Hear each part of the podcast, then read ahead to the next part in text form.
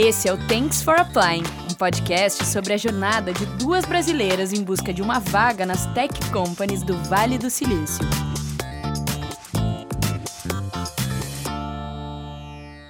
Olá, bem-vindos a mais um episódio do Thanks for Applying. Eu sou a Melissa. Eu sou a Eduarda.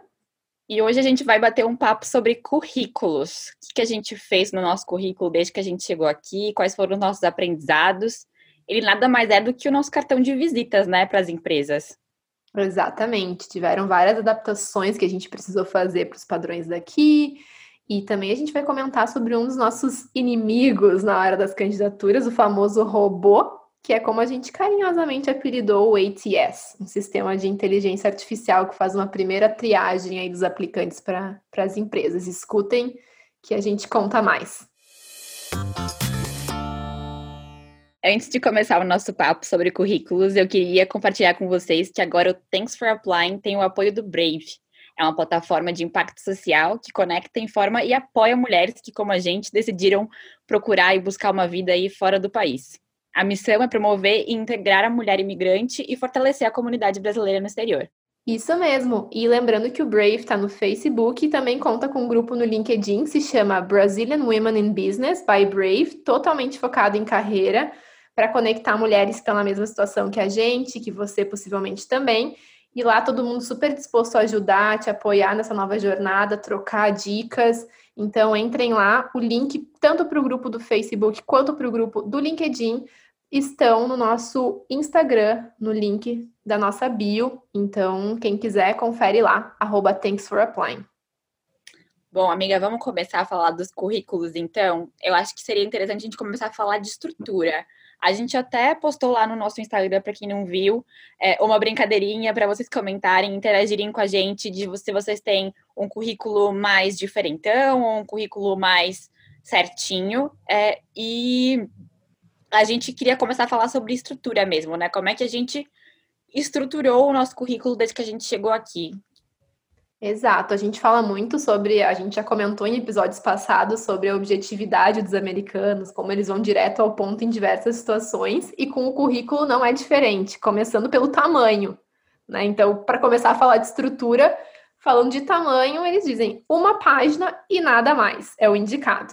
Algumas pessoas até dizem, não tem problema, caso ultrapasse, mas na dúvida, eu pelo menos tento sempre manter o meu com uma página para não correr nenhum risco, porque as informações mais importantes elas têm que estar em destaque, não dá para ter muita enrolação, por isso mesmo uma página é considerada um tamanho ideal para mostrar o que é mais relevante.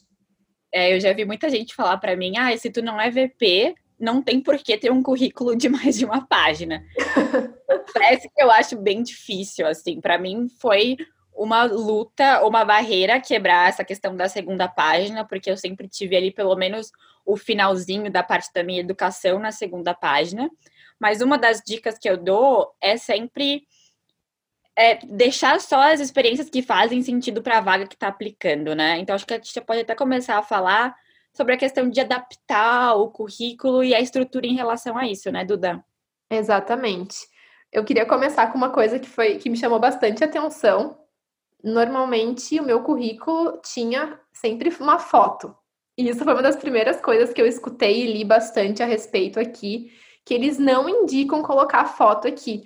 E eu tentei pesquisar e a razão ela é bem interessante. Eles dizem que a nossa aparência não é relevante para nossas habilidades e incluir uma imagem no currículo pode inclusive distrair do conteúdo e também um ponto bem interessante é que pode abrir uma porta para uma eventual discriminação. E então tem empresas que até rejeitam currículos com foto para não abrir margem para de repente ser acusado e né, não abrir margem para uma acusação mesmo de ah, tu não me contratou por causa porque a minha foto mostrava de repente a minha raça, o meu gênero, enfim, né, qualquer coisa que, que a foto possa transparecer. Então eu fiquei bem bem surpresa com isso e, e eliminei a foto do meu.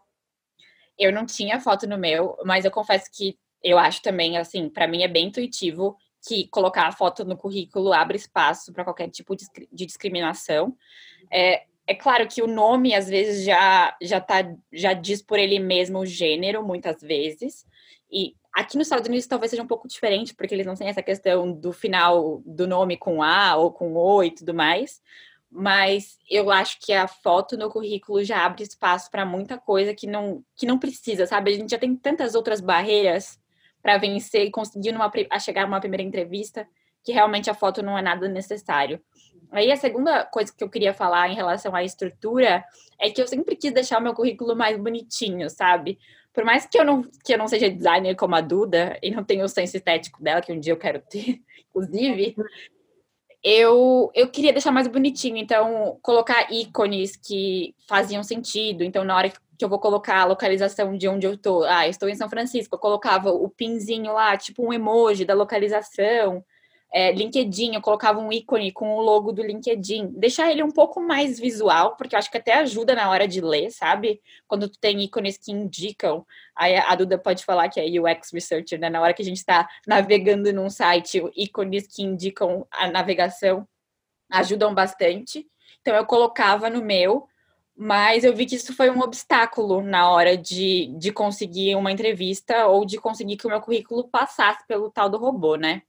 Uhum, vamos falar muito sobre ele depois. Jesus, esse robô tirou o nosso sonho do currículo bonito, não é mesmo? Eu também, o meu currículo era todo diferente, diferentão, é ótimo, mas ele era um currículo um pouquinho fora do, do, do comum. Acho que para pessoas de áreas criativas, design tudo mais, tem mais espaço para isso, até talvez tudo que a gente vai falar hoje não, não tenha tanta, não, não vá valer tanto para quem trabalha nessas áreas mais criativas. Eu acho que depende.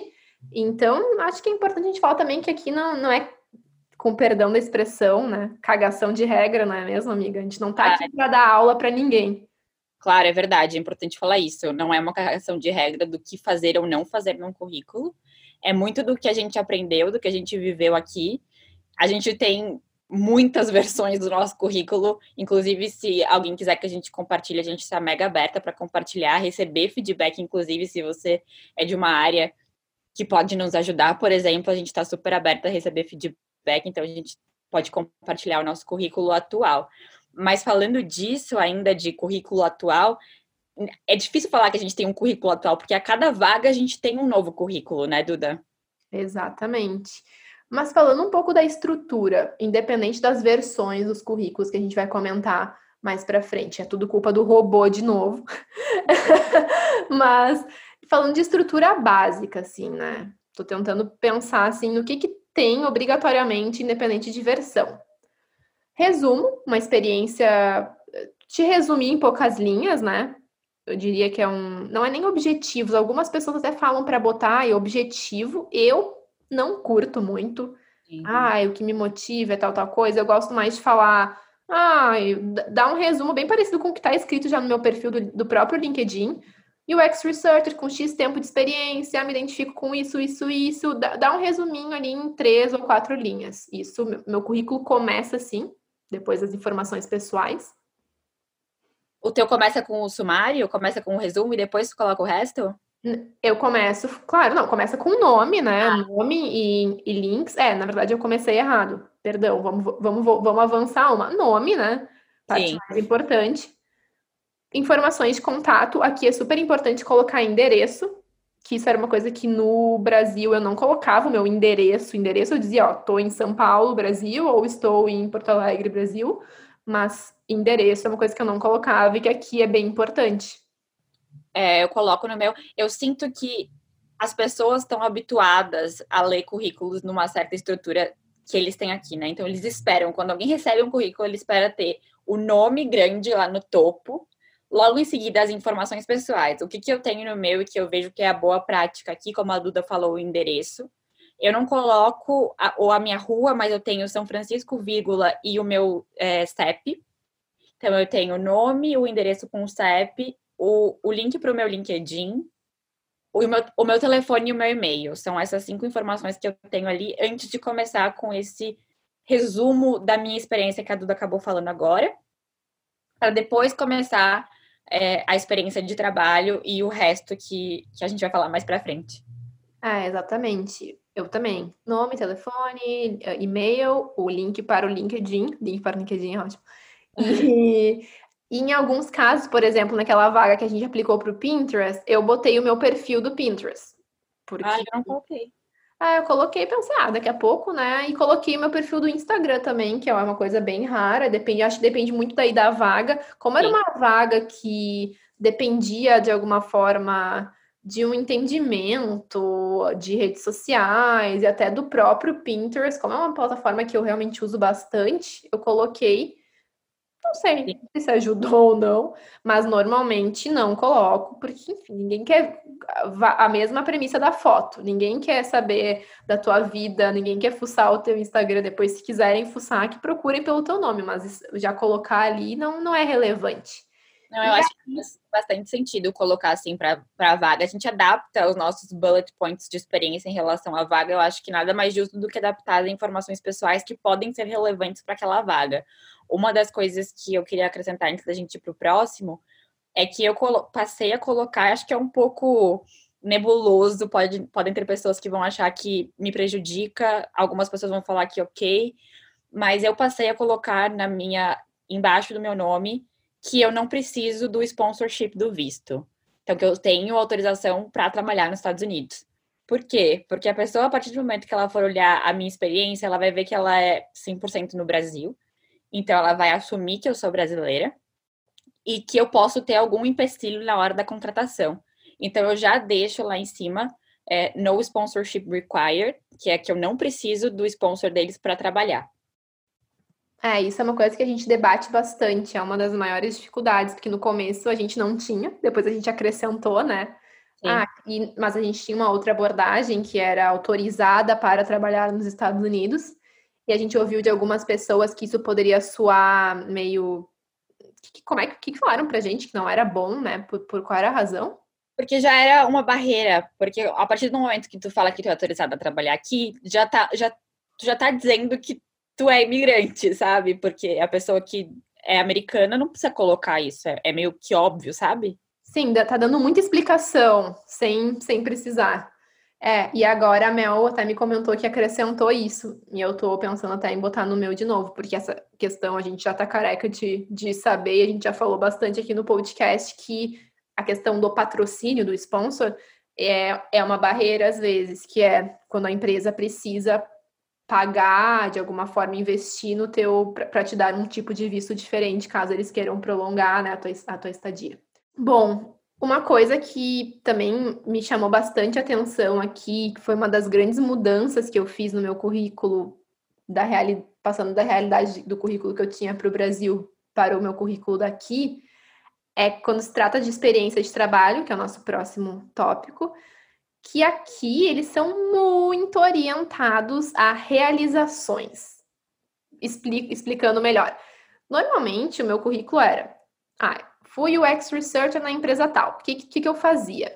Ah, responsável por tal coisa, desenvolvia pesquisa tal. Aqui, eles, eles super recomendam que tu te concentre nas tuas realizações ao invés de se concentrar em responsabilidades.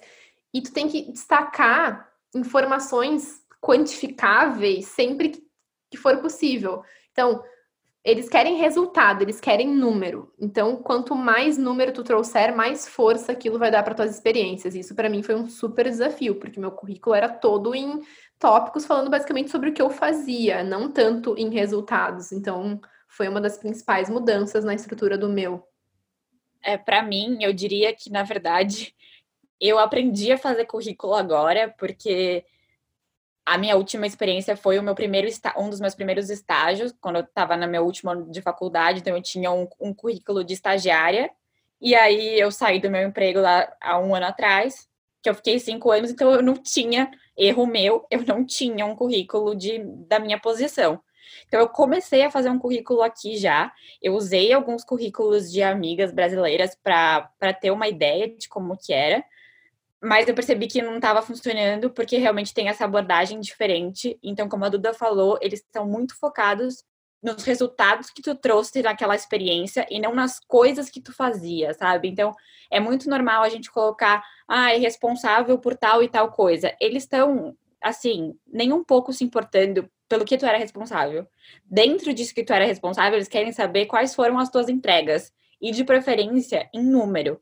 Então, um exemplo que é besta, assim, que eu daria, algumas, eu já vi em alguns currículos, ah, eu era responsável por organizar uh, eventos na, na, empresa.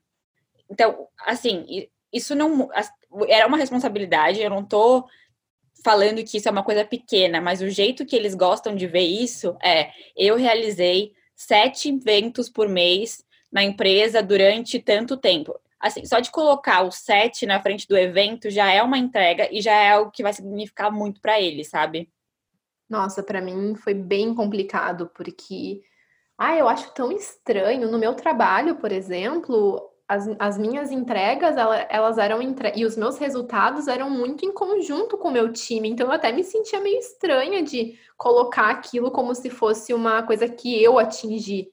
Então foi um pouco desafiador para mim nesse sentido. Como assim? Tudo bem, no fim o meu time entregou e gerou esse resultado, mas eu colocar isso no meu currículo e me apropriar desse resultado me parecia até um pouco injusto. Mas são as regras do jogo. Sim, é, eu também tenho esse sentimento. Eu, nunca, eu nunca falo assim, ah, eu fiz, assim, nós fizemos, né? Porque nunca ninguém fez nada sozinho. Mas uma das dicas que eu dou, que foi algo que eu fiz, a primeira versão do meu currículo, eu comecei nessa pegada de o que eu era responsável. Então, eu fiz tudo isso, pedi para algumas pessoas revisarem e basicamente era, Mel, não tá legal. E aí eu comecei a fazer um documento listando todos os projetos que eu tinha feito no meu trabalho. Ao invés de pensar no que, que eu era responsável, qual que era a minha rotina, eu comecei a pensar por projeto. E aí isso fez muito mais sentido para a formatação que eles esperam aqui, né? Para a estrutura de como contar, como comunicar para a empresa que tu é bom para aquela vaga. Então, eu deixei um documento com a lista de projetos que eu tinha feito que eu achava mais importante.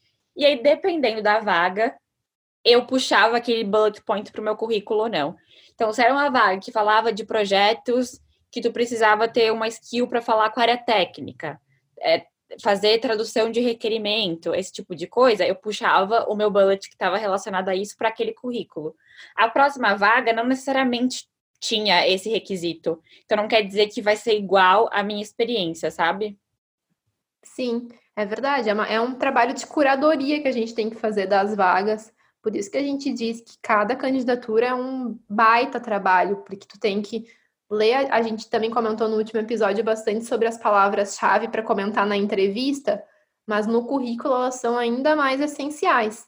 Muito por já ter que ser um currículo de uma só página, então tu tem que filtrar, tu tem que fazer uma curadoria, tem que dar uma editada no conteúdo que tu quer que as pessoas vejam. Às vezes alguns alguns feitos ou algumas atividades tuas e e conquistas vão ser menos relevantes para uma vaga do que para outra.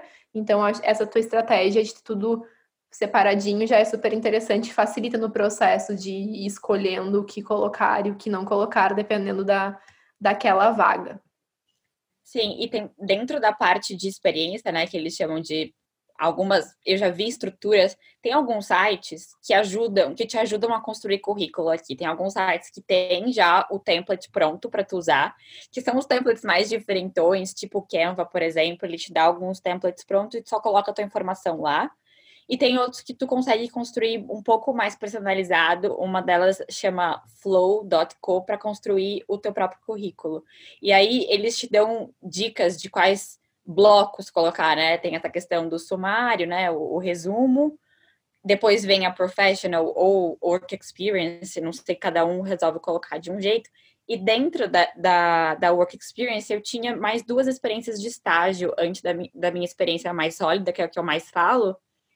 E eu colocava no começo essas experiências. Uma foi experiência em auditoria interna, ou seja, zero ligado ao digital, zero ligado ao que eu faço hoje. E eu colocava porque eu achava importante as pessoas saberem que eu já tive um cargo, que eu já trabalhei numa outra empresa, sabe? Mas no final das contas, não é relevante. Não tem nenhuma entrega ali naquele, naquele papel que eu cumpria, sabe?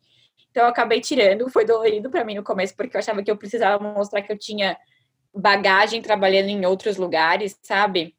Mas para manter numa página só e colocar os meus os meus resultados, eu acabei tendo que tirar parte da minha experiência do currículo.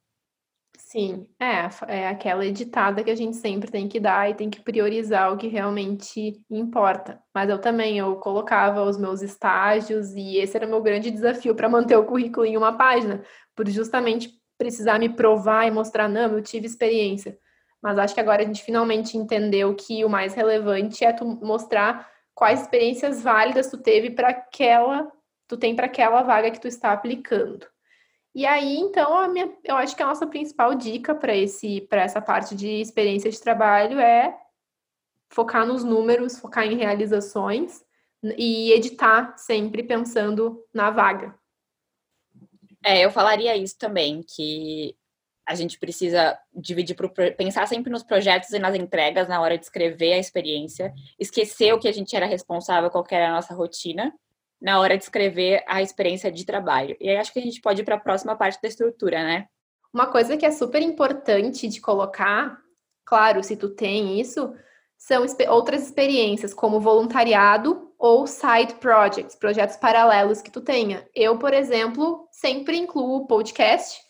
E quando, antes de ter o podcast, eu incluía o meu Instagram, que eu tenho de, de dicas de São Francisco, é, não, é, não é relevante para grande parte das vagas, porque eu não estou me candidatando para vagas de social media nem nada, mas eu acho que é uma boa forma de tu mostrar que tu tá te envolvendo em atividades paralelas e talvez seja uma forma de até mostrar um pouco, sei lá, da tua estética, do jeito que tu faz as coisas, não sei. Eu acho que é bem, bem interessante e como a gente já comentou, aqui eles valorizam muito essas atividades extracurriculares, esse envolvimento em outras coisas. É, eu percebi que é bastante relevante aqui para eles até porque essa, essa cultura de fazer parte de projetos voluntários na faculdade é super forte para eles. Eu, pelo menos, não sentia isso no Brasil, mas pode ser porque eu não estava inserida neste mundo. Mas eu percebo também que é meio que um quebra-gelo na hora da entrevista, sabe?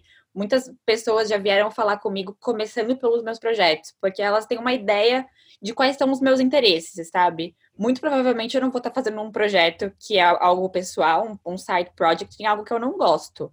Então, eu acho que isso já pode dar alguns sinais de algumas skills e interesses que a gente tem que pode bater ou não com a vaga ou com a cultura da empresa, enfim. Acho bem legal. Eu passei a incluir o podcast também, que antes eu não tinha. Eu comecei a ajudar é, a fazer posts de rede social para uma prima minha que lançou um, um pequeno negócio na pandemia e eu coloquei lá também e já foi super assunto em algumas conversas que eu tive. Então, eu acho que deixar ali uma linha para projetos é bem interessante. Isso. E depois, então, da experiência de trabalho, que normalmente é seguida por esses projetos paralelos, caso existam, tem a parte dos skills barra habilidades e talvez ferramentas, que é uma boa oportunidade de tu complementar o teu histórico de trabalho, reforçar alguns pontos e é simples, normalmente tu vai colocando por, por tópicos, né? É uma maneira de dar ideia de no que, que tu te destaca e ajuda muito na questão das palavras-chave. E ajuda também até na hora de tu selecionar os bullets das tuas entregas para aquela experiência. Então, muitas vagas, elas começam primeiro com a descrição da empresa, aí elas começam de por que, que elas querem contratar essa pessoa, do que, que é a vaga, quais são as responsabilidades, e aí é o que eu vejo aqui, né? Depois as qualificações. Essas skills do currículo para essa vaga vão ser muito baseadas nas qualificações que estão descritas ali. Bom, veio nomes, dados pessoais, o resumo, as skills, a experiência de trabalho, projeto, se tiver ou não tiver. E aí depois vem a parte de educação, né? Isso, vem a parte de educação. Bom, a minha, eu tenho um bacharelado, eu não coloco escola que eu estudei, porque eu acho que não vai ser relevante. Eu já vi pessoas que colocam onde tu completou ensino médio, para mim não é relevante. Eu coloco a minha faculdade, coloco o ano que eu me formei, é um bachelor's degree, que é o equivalente aqui, que é uma eu detesto, porque como já foi comentado, é, não é a mesma equivalência, uma graduação no Brasil, ela não é exatamente igual a um bachelor's degree aqui, mas fazer o quê? É o equivalente e coloco em qual, qual foi a minha área. E aqui eles falam muito em GPA, GPA, que é, acho que é o teu grau, a tua nota, né? Que é meio Há controvérsia se tu deve botar ou não. Eu não coloco, porque as notas no Brasil são diferentes. A média aqui normalmente é até 5, né? 5 é a nota máxima. Então, assim, eu acho que é mais me enrolar do que me ajudar. Mas acho que na parte de educação, no meu currículo é isso, eu não coloco nota média, nada. E até para quem é daqui, estudou aqui, eu escuto falar que só é bom colocar se tem uma média muito boa, senão deixa assim. Eu já escutei isso também na minha matéria de carreira que eu tinha em Berkeley. Eles falavam, só, só coloca se for excepcional, se não for, não coloca. Eu não coloco, e eu acho também que uma outra dica nessa parte é colocar as, as educações, né, os cursos que são relevantes para aquela vaga também, porque às vezes a gente tem alguns cursos que não são relevantes para a vaga, que não vão agregar, a pessoa vai olhar e falar, ok, tanto faz. Eu coloco a minha última experiência aqui, porque eu acho que pode me abrir mais portas pelo fato de eu ter estudado aqui nos Estados Unidos. Então, essa é a primeira que eu coloco, e porque ela também é uma experiência de pós-graduação. Logo depois vem um, um, curso de extensão que eu fiz no Brasil, que está relacionado a produto digital, que eu fiz um curso na TEL em São Paulo, que eu super indico também. Posso falar quando a gente for falar mais para frente da, da minha posição. E a faculdade. Na faculdade, para trazer um pouco a ideia para eles de que um bachelor degree é um curso mais estruturado no Brasil, eu coloco os anos inicial, o ano inicial e o ano final, quando que eu comecei, quando eu terminei.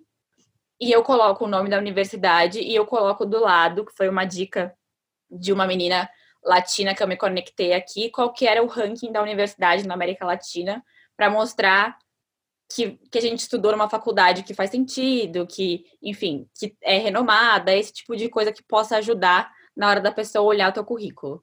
Vantagem da pessoa que estudou na USP, né? A minha, se eu botar Deus o livre, é tipo o GPA lá, é, é melhor nem colocar. Ai, amiga, para. Não, tô brincando, coitado da minha faculdade, né? É, foi boa, valeu, valeu, mas acho que em termos de ranking, a coitadinha não tá muito, muito bem, não. É...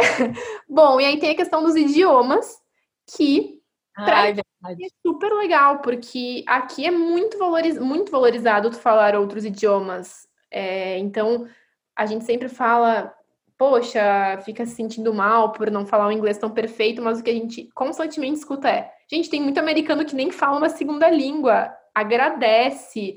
A gente fala duas línguas e eu ainda tenho um espanhol meio meio básico, meio portunhol, mas eu boto ali um espanhol básico. Eu tive, estudei espanhol na escola durante muitos anos, então ainda tenho um bom entendimento de espanhol. Então, pô, três línguas, legal, é uma parte que a gente consegue aí puxar uma. É, fazer uma propagandinha nossa aí para uma, uma, uma parte boa. Depois de tanto ter que se explicar e se vender, agora realmente é uma parte que a gente está com uma certa vantagem, em alguns casos, né? Sempre vai ter a pessoa que fala 30 línguas e mandarim, mas dentro das possibilidades, acho que a gente está bem. Claro, eu concordo. Eu também tinha uma sessão de idiomas no meu currículo, mas como aqui é muito forte essa questão de uma página, uma página, uma página, às vezes eu não consigo deixar uma página para determinada vaga e eu tenho que cortar alguma coisa, eu acabo tirando a parte do idioma, e o que eu faço às vezes é colocar no final, lá no final do sumário, depois que eu falei, ah, eu sou product manager com experiência e tal, eu coloco que eu sou nativa uh, falando português e qual é o meu nível de espanhol. Ou às vezes se a vaga nem, nem requer, eu vejo que algumas vagas pedem, né? Tipo, ah, se tiver outras línguas aí eu coloco isso, mas se não tem eu até deixo, assim, do tipo, ah, tudo bem, se eu conseguir uma entrevista eu vou conseguir falar que eu tenho essas skills, sabe? Exato. Acho que de currículo, de estrutura, é isso. Claro que sempre dá para acrescentar coisas diferentes. No meu caso, tem o link do meu portfólio também, que eu esqueci de mencionar. Imagino que para designers também seja necessário colocar um link de portfólio. Mas, no geral, as mudanças são mais essas, assim, não tem, em termos de estrutura, que é recomendado, de novo, é isso. E aí tu pensa, né? Legal, adaptei as informações, tirei a foto, botei tudo numa página, vou lá com aquele meu currículo bonitinho, salvo ele em PDF e vou bem feliz aplicar. Aí para tudo PDF. Não, não, não. Salve em Word. Quando me falaram isso a primeira vez, eu falei, que? Salvar meu currículo em Word, mandar o arquivo aberto. Imagina se modificam meu currículo, colocam ali alguma coisa eu fiquei chocada. Chocada. Não sei se aconteceu contigo isso também. Na verdade, eu fiquei sabendo por ti que, que era que o certo era mandar em Word. E quando tu falou, na, na época que a gente não podia se encontrar, eu falei, como assim? Tipo, acho que tu tá viajando. Mas realmente, um dos sinais que eu tive que o PDF não era, foi um sinal que eu reparei, mas que eu não dei tanta bola para ele. Muitos dos formulários de aplicação, a primeira, pergun a primeira pergunta, a primeira coisa é carregue o seu currículo aqui. E aí, quando tu vai lá, clica no botãozinho carregar e acha o teu currículo dentro do, do teu desktop, né, nas pastas do teu computador, tu carrega ali o arquivo e aí aparece um tiquinho do lado, assim, de tipo, sucesso, sabe? Alguns, o meu não aparecia, ele carregava, carregava, o, o currículo ficava ali, mas não aparecia nenhuma mensagem de que foi carregado com sucesso, sabe? Eu falava, ah, tudo bem, tipo, isso não quer dizer nada, e eu seguia lá com, completando o formulário com as outras informações que o formulário pede, de nome, e-mail, enfim. Às vezes ele pega até do próprio currículo, né? Eu fiquei horrorizada. Eu falei, gente, primeiro que meu currículo nem era feito no Word. Eu ainda tava, eu segui todas essas estruturas que a gente falou anteriormente, mas o meu currículo ainda tava num formato mais bonitinho. Eu, eu fiz no Illustrator. E então eu exportava em PDF e tudo mais.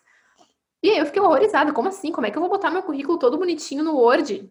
praticamente impossível. E tudo isso é culpa do robô que a gente tanto falou, falou, falou. Agora a gente finalmente vai contar. Eu diria que é uma das coisas mais importantes. A gente não começou por ele porque a gente queria fazer todo um suspense até chegar. E eu acho que a gente demorou para descobrir sobre ele, né, amiga? Considerando que a gente pesquisou e leu bastante sobre currículo, a gente foi uma das coisas, e mas foi uma das coisas mais esclarecedoras e reconfortantes quando a gente descobriu da existência do robô e, e o que, que ele fazia. Inclusive, foi a resposta, possível resposta de por que, que a gente mandou tanto currículo e não conseguiu nenhuma entrevista. É, eu acho que assim, a gente já tinha uma. Não é que a gente não imaginava que existisse uma tecnologia por trás dos formulários que fizesse um certo filtros no, um certo filtro nos currículos. Eu já sabia que era importante ter algumas palavras-chave no currículo, porque alguma máquina ia ser o primeiro filtro, mas eu não sabia o quão sofisticado era essa, essa, esse primeiro filtro, que é o robô, né? Que é como a Duda falou no começo, o ATS, que é Application Tracking System. Ele é a primeira, eu ia falar a primeira pessoa, mas ele é o primeiro contato do teu currículo com a empresa. É realmente uma tecnologia que vai ler o teu currículo parte por parte e falar se tu é qualificado para a próxima fase, que seria algum humano ler o teu currículo e falar, ok, Melissa faz a experiência da Melissa faz sentido para essa vaga. Exatamente. É uma inteligência artificial, um software que faz essa varredura, digamos, porque realmente as empresas elas têm muitos aplicantes por vaga, às vezes 500, 200, 300. Então, como uma forma de economizar tempo e até dinheiro, muitas companhias, grande parte delas aqui, diria que a maioria delas, eu sei que eu sempre falo maioria, grande parte, mas é, eu não posso, eu, eu tento não generalizar, mas é difícil, porque é, realmente é, é uma prática. Eles usam esse ATS para ser esse primeiro, fazer esse primeiro filtro. E posso dar minha opinião? Cara, eu acho isso muito complicado. Eu sou super a favor das tecnologias, eu trabalho com tecnologia, então não é que eu seja uma pessoa alienada. Eu acho que tem muita tecnologia, a inteligência artificial tá aí para nos ajudar em várias coisas, mas não me entra na cabeça um robô fazer o robô fazer o tipo decidir se tu é ou não adequado e tu não tem nem a chance de uma pessoa olhar para aquilo, olhar para o teu currículo e pensar, hum, talvez, te, talvez tenha um, um fit para essa vaga. Ou, por isso, aí vem a questão das keywords. Tu tem que ser muito assertivo para que o ATS mapeie todas as palavras-chave, entenda que tu é o adequado para aquela vaga e te mande para uma próxima etapa. Por isso a questão de fazer um currículo para cada vaga, por isso a questão de modificar os, os pontos em cada versão do teu currículo, porque a gente precisa vencer esse nosso inimigo, que é o robô. É, eu sempre falo que a gente está lutando contra o robô, né? A nossa primeira luta é fazer com que o nosso currículo chegue na mão de um ser humano. Que a gente sabe que o ser humano, a princípio, vai ter um certo discernimento para saber avaliar se a nossa experiência faz sentido para aquela vaga ou não. Que muitas vezes faz, senão a gente não estaria aplicando, né? E uma dica que eu tenho é, nessa parte de tentar vencer o robô, eu descobri que existe um site, um produto, eu não sei de onde eles são, eles chamam JobScan, e eles me ajudam muito nessa questão de lutar contra a máquina e adaptar o meu currículo para cada vaga. Na verdade, o, a própria estrutura do meu currículo, o template do meu currículo, eu tirei de lá. Eles têm, se, se vocês acessarem jobscan, jobscan.com, eu acho, se vocês acessarem, eles têm uma página com templates de currículo que são robô friendly, ou seja, que em teoria passam por esse robô. Então eles te mandam um Google Docs da formatação de como mandar. Mas não é só isso, né? Tem a questão que a Duda falou bastante, que é dos keywords. E eles fazem um teste para ti, se tu tiver subscrito lá, inscrito no site, que é uma, uma parte premium deles, e eles falam o quão o, o quão tá batendo o teu currículo com aquela vaga. De um lado tu coloca o teu currículo, do outro tu coloca a vaga, e eles fazem um matching. Olha, Melissa, o teu, o teu currículo tá 30% equivalente a essa vaga. Olha, Melissa, tá 50%. E isso é muito com base nas palavras-chave. Se na vaga pede qualificar, você tem que ter experiência traduzindo requerimento de negócio para equipe técnica. Usar as mesmas palavras vai ajudar a gente a vencer o robô. E digo mais, às vezes tem palavra que está no plural e tu usa a palavra no singular no teu currículo, tu assume que vai ser igual? Não é igual. Tem que deixar com o pluralzinho ali para aumentar o score de o quanto o teu currículo tá equivalente àquela vaga. Não, é impressionante. Então, a primeira questão é o formato. Tem gente que diz, já existem muitos tipos, muitos softwares diferentes, alguns mais modernos, outros que são mais antigos e tu nunca vai saber qual é o que a empresa está usando. Não dá para assumir que eles estão usando o mais moderno. Então, por isso tem a questão do PDF e do Word. Para tu ser assertivo, manda em Word, porque até mesmo os antigos vão ler o teu currículo, mas também tem outros vários detalhes, que nem tu comentou lá no começo, ah, eu queria botar um emoji pequenininho ali do lado. Isso pode ser um impeditivo, porque o robô pode ler como um erro.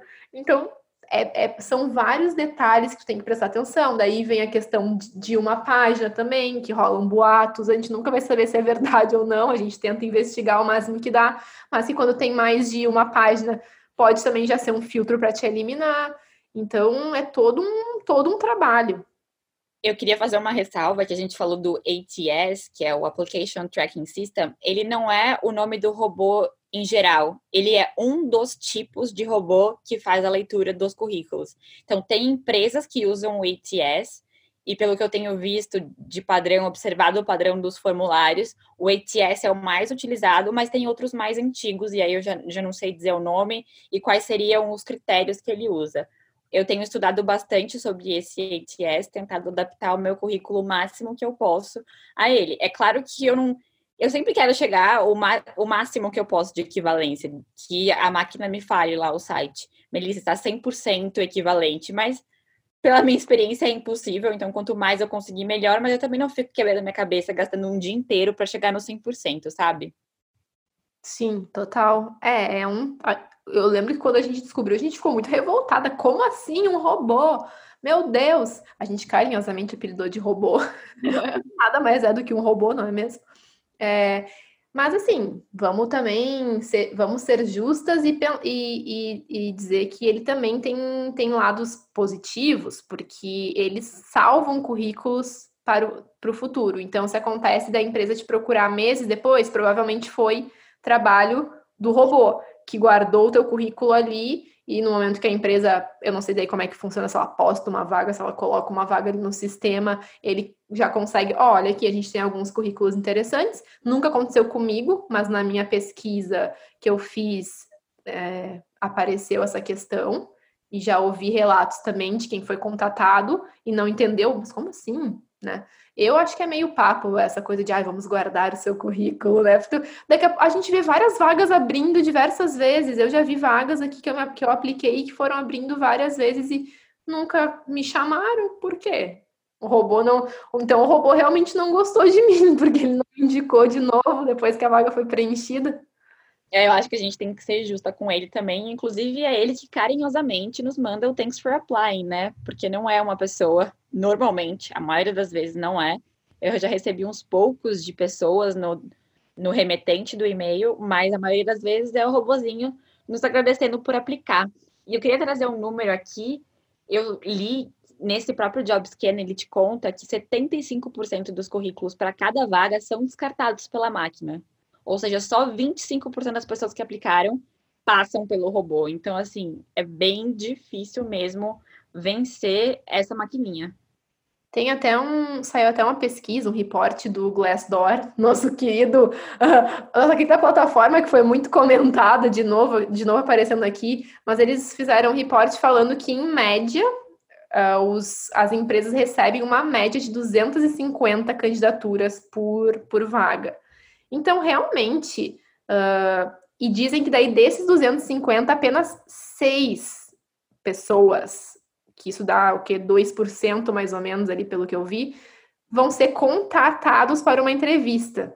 Então, é muito tenso. E eu entendo que realmente, imagina uma pessoa, quanto tempo uma pessoa do RH ia levar para olhar currículo por currículo. Então, eu acho sim que tudo bem, tem coisas que vêm para agregar, para salvar tempo, mas eu continuo achando um pouco injusto. Assim, eu não, eu não consigo pensar numa solução para isso.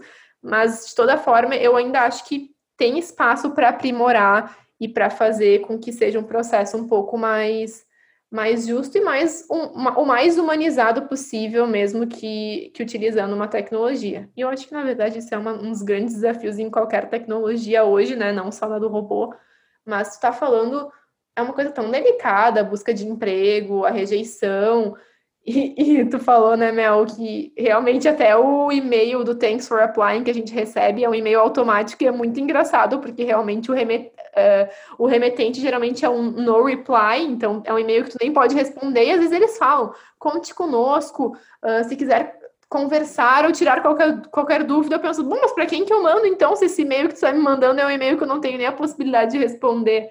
Então é muito engraçado, os processos ainda são muito eles estão eles têm essa cara muito robotizada e isso é muito frustrante, porque enquanto candidato, tu quer feedbacks, nem que sejam feedbacks super superficiais, mas tu quer e tu precisa daquilo. E definitivamente esse thanks for applying de um e-mail que tu nem tem a possibilidade de responder não ajuda muito. É, eles são muito genéricos no feedback, eles são, eu sinto que eles são bem protective, sabe? Porque qualquer coisa que eles possam falar do porquê que eles não te aceitaram pode ser motivo para processo, sabe, contra a empresa. Então, todos esses e-mails do querido No Reply são super genéricos, falando que seguiram com outros candidatos, que tem mais fit com a vaga, agora não é o momento para você, mas a gente está sempre abrindo outras vagas, siga a gente no LinkedIn. Eles ainda usam a gente para tráfego direto nas páginas deles, que é o pior, né? Tá recebendo uma mensagem ruim e eles ainda querem que tu acesse a página. Enfim, normalmente eu recebo esses e-mails com bastante raiva, apesar de já estar acostumada. Mas uma coisa que eu queria falar, só para fechar essa parte de formato e o quanto ele é quanto ele é amigo do robô ou não, a questão de mandar o, currículo em, Word, não PDF, é porque a máquina não ensinaram ela ainda que o PDF é um arquivo legal. O que ele faz, ele lê o PDF como se fosse uma imagem. O que quer dizer que se a gente mandar o nosso currículo em PNG ou JPEG, também não vai ser uma coisa legal. Porque ler como uma imagem só, ele considera que é um erro e aí ele não lê nada. Por isso que ele precisa de um arquivo texto para entender o que está acontecendo. E aí a questão dos meus emojis que eu queria colocar lá para ajudar na navegação da leitura também não é legal porque ele é um caractere especial dentro da página, que é outra coisa que pode prejudicar. Assim, nunca ninguém me falou que ó, é isso que está dando errado mas já que eu sei que tem várias coisas especiais que podem prejudicar, eu prefiro tirar. Com certeza, na dúvida a gente deixa do jeitinho que o robô quer, ó, toma aqui do jeitinho que tu pediu e ainda assim vai ser difícil. Outra coisa, só pontuando também da fonte, eles pedem fontes mais tradicionais, tipo uma Helvética, uma Arial, alguma coisa assim. Então, esse foco em fontes também mais não, não inventar muita moda, porque ah, pessoal, ah, então tá, pelo menos tentar botar uma fonte diferentona, bonitinha, é outra coisa. E de novo, muita coisa é, é especulação, mas a gente lê muito a respeito, a gente troca muita ideia e, e aparece bastante essas questões da, da formatação.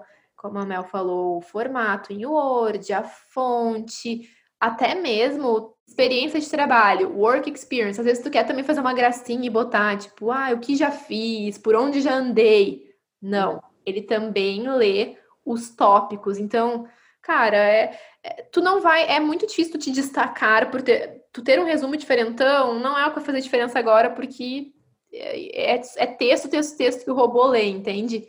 E, enfim, volta a falar a questão, né? Vai ter amigo designer que vai dizer, ah, não, mas pois é, é complicado. Um designer normalmente quer, precisa se vender visualmente. Eu acho que até em alguns casos pode ser que para esse tipo de vaga as empresas não passem um ATS, mas sinceramente eu acho difícil, porque também são vagas bem concorridas. Mas um ponto que eu acho interessante da gente trazer, Mel, é isso é muito válido para aplicações online. Então, tu tá aplicando online, seja pelo LinkedIn, pelo qualquer outro site de vagas ou diretamente no site da empresa, que tu tá simplesmente jogando teu currículo ali na rede e vendo o que vai acontecer. Só para fechar essa parte da formatação, uma coisa que é importante também é a Duda falou das fontes. O robô também lê quantidade de palavras que tem em negrito. E isso eu descobri em bold, né, que eles falam aqui. E eu descobri usando essa ferramenta que eu indiquei, que é o JobScan, quando eu coloco lá, eu colo o meu currículo e colo a vaga, ele me dá um resultado assim, não tão sofisticado, mas bem detalhado, de olha, Melissa, o teu currículo tem tantas keywords, essas são as keywords que estão faltando, ele tá legal em palavras em negrito, tá bem destacado, tá fácil de ler, ele, ele te dá também uma perspectiva de como tá visual e navegável a leitura, sabe? Então é importante também, dependendo da vaga e quais são as responsabilidades, qualificações que ela pede, colocar em negrito palavras-chave. Perfeito. E, e a questão das aplicações, por exemplo, pô, mas que saco, um recrutador me procurou, vou ter que mandar esse currículo todo feio também. O indicado é sim, também manda, mas é um pouco mais garantido caso tu queira mandar um currículo diferente ou mais bonitinho em outro formato quando é um recrutador que te contata diretamente, porque daí tu já passou essa etapa do robô. Tu não, se o recrutador te contatou, se tu foi indicado para alguma posição que o teu currículo vai chegar diretamente já para uma pessoa, é um pouco mais fácil. Então tem casos e casos de novo, eu sempre mando. Eu já me acostumei lá com o meu currículo feião, todo uh, fundo branco, letra preta e, e todo simples. Então, para garantir, eu sempre mando esse. Mas eu acho que tem, é bom comentar essa diferença que o robô é muito mais usado para essas aplicações online, em que tem muita, muita gente que aplica e aí precisa fazer esse primeiro filtro. Eu acho que esse é um ponto que tu levantou bem importante quando a gente está falando com uma pessoa já tem ali um, um remetente no e-mail, tô falando com uma pessoa, eu sei que é um humano no processo. Eu mando o mesmo currículo que eu fiz pro robô, mas eu coloco ele em PDF já. Já é uma das diferenças que eu faço. Se eu tô mandando num formulário, eu coloco em Word, que é o doc, né, formato doc. Se eu já sei que eu tô falando com alguém, que eu posso colocar hi fulaninho, eu mando em PDF com medo de alterarem o meu currículo, enfim. Mas eu sei que ali a princípio, eu não vou passar por um filtro de máquina, a pessoa vai estar tá olhando se a minha experiência é válida ou não. Então, acho que isso que a Duda falou é bem importante, não dá para a gente assumir que todo e qualquer tipo de contato vão passar o nosso robô por uma máquina. Então, se tu é designer ou alguma, alguma área mais criativa que faz sentido ter compartilhar um portfólio na casa da Duda ou um currículo mais desenhado que mostre as skills para aquela área, quando é uma pessoa, eu acho que, que faz sentido, que vale a pena. Eu sou uma pessoa muito visual, então um dos grandes sofrimentos que eu tive de ter que abrir mão do meu currículo mais bonitinho foi isso. Eu queria tentar expressar um pouco de quem eu sou através daquilo, daquela, daquele simples documento. Eu acho importante a gente dizer isso. A gente percebeu sim uma diferença depois que a gente começou a adaptar o nosso currículo. Então não é só boato. Sim, é uma diferença lenta, né? Em velocidade, eu diria, assim, pelo que eu esperava. Eu já esperava ter feito muito mais entrevista nessa altura do campeonato. Mas sim, a gente aprendeu e tem visto mudanças e tem aparecido contatos de aplicações online para gente. Para fechar essa parte de aplicação online, que eu acho que faz um pouco parte do currículo também, quando a gente está preenchendo um formulário, de novo, a maioria e quando eu falo maioria, é o que a gente tem observado, é o padrão que a gente tem visto. Não quer dizer que 100% das vagas são assim, mas eles pedem o teu currículo, aí a maioria, de novo, lê o teu currículo e coloca, preenche para ti lá qual é o, teu, o nome, e-mail, porque já, já essas informações já estão no documento. Perguntam qual que é a tua tia, qual que é o teu gênero, essas perguntas que a gente falou bastante no primeiro episódio. E muitas das vagas pedem a famosa cover letter aqui nos Estados Unidos, né, Duda? Quer falar um pouquinho do que, que é, que, que tu achou a primeira vez que tu te deu de cara com essa palavra? Eu odeio a cover letter. É um pesadelo para mim quando é obrigatório enviar uma cover letter. Que tipo, eu não sei muito bem como definir, mas é uma, é uma carta de motivação, quais são as tuas motivações para aquele cargo, e é muito valorizado aqui ela deve ser uma carta de tu escrevendo para a empresa. Por que, que tu gostaria de trabalhar naquela empresa? Por que, que aquele cargo é relevante? Qual, como que a tua experiência se encaixa? Aí eu penso, ai, gente, que saco, que saco de. Já, já adaptei todo o meu currículo, então, porque a cover letter é muito pessoal para aquela empresa para aquela, para aquela vaga, então é outra coisa que tu tem que fazer do zero sempre. Então, no meu caso, poucas empresas pedem uh, obrigatório, é, tem umas que tem um espaço ali, caso tu queira mandar, eu quase nunca mando, vou te falar. Eu acho que tu definiu bem o que é a cover letter, amiga. Ela é bem, bem isso mesmo. Uma carta explicando de por que, que a Eduarda, por que, que a Melissa tem experiências que são muito relevantes e valiosas para aquela vaga e como é que tu te identifica com aquela empresa. Então, tem até uma estruturinha básica, assim, de começar falando um pouco de missão da empresa e por que que tu te identificou com aquilo, como que a tua experiência tá adequada para aquela vaga e depois finalizar falando que espera o contato. Como a Duda falou, a maioria dos formulários não tem esse campo como mandatório, então não tem aquele asteriscozinho ali, tipo, para preencher o formulário, para mandar, tem que colocar. Eu confesso que para escalar o número de vagas que eu consigo aplicar, eu tenho perdido menos tempo nisso, então eu não estou mandando. Os únicos casos que eu mando são empresas que, como eu sempre falo aqui, que é o Dream Job. Então, se é uma empresa que eu realmente aprecio muito, quero muito trabalhar lá, eu perco um tempinho escrevendo uma cover letter bem personalizada, mas caso seja só mais uma, mas assim, parece até feio falar só mais uma, mas realmente a gente tem que ganhar no volume para conseguir mais contatos na hora de falar, na hora de fazer uma entrevista, contar nossa história. Então, eu eu escolhi, tipo, eu decidi não fazer uma cover letter para cada vaga que eu tô mandando. É, eu acho que é, uma, é, um tempo que a gente tem que dedicar para muitas vezes, de novo, ser barrada ali no robô. Então, eu já mandei algumas, escrevi algumas, mas eu não me sinto confortável. Eu sei que é estranho falar isso, mas eu não gosto. Eu acho uma coisa meio puxação de saco. Eu não, eu, de, eu sei que isso é horrível, mas eu detesto me vender, assim, e ficar, ah, me contrata, tipo, por favor, olha aqui como eu sou legal, olha aqui como eu tenho os skills para essa vaga, eu adoro essa empresa.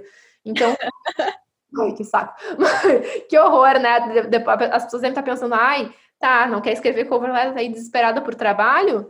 Tô desesperada assim, mas não gosto de escrever cover letter porque eu acho que é uma coisa forçada. Muitas empresas nem pedem, eu até já li algumas críticas assim dessas startups falando: "Ah, não pedimos eh, cover letter", é meio que ridicularizando assim. Eu acho que também fica mais limitado a uma coisa de empresas mais tradicionais. É, como a Duda falou de empresas tradicionais, eu acho que isso é um legado de um processo antigo americano, né? Porque no Brasil, eu não, pelo menos eu nunca vi nenhum requerimento nesse sentido de carta, de por que tu deve trabalhar lá. Então, eu acho que realmente é uma coisa que ficou do passado, então as empresas deixam lá no processo, não deixam como mandatório.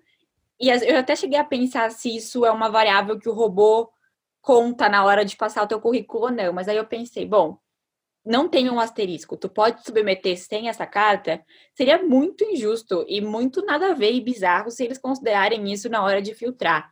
Então, tem até aquele balanço, né? Posso mandar qualquer coisa, então. Crio uma cover letter padrão, que não seja personalizada, e mando só para ter o campo preenchido e evitar que o filtro do robô me descarte na hora de ler, sabe? É, quando é obrigatório. Eu vou admitir que eu já deixei de aplicar para vagas porque era obrigatório a cover letter. Ou voltei depois, ou fiquei de voltar depois e esqueci, porque é isso, a gente precisa de quantidade. A gente está num momento que a gente quer muito trabalhar, a gente precisa estar tá constantemente aplicando. Até um esclarecimento que eu quero fazer, que a gente falou muito em, em big companies nos outros episódios, algumas pessoas até vieram me questionar: ah, mas vocês só aplicam para as big tech companies? Não, gente, a gente aplica para tudo que aparecer. Empresa com uh, microempresa, startup e também para as big companies. A gente vai explorar isso mais ao longo da temporada, mas só resolvi deixar esse esclarecimento que não, gente, a gente é ambiciosa, mas também somos ao mesmo tempo pé no chão. A gente aplica para tudo que aparece que faz sentido para a gente.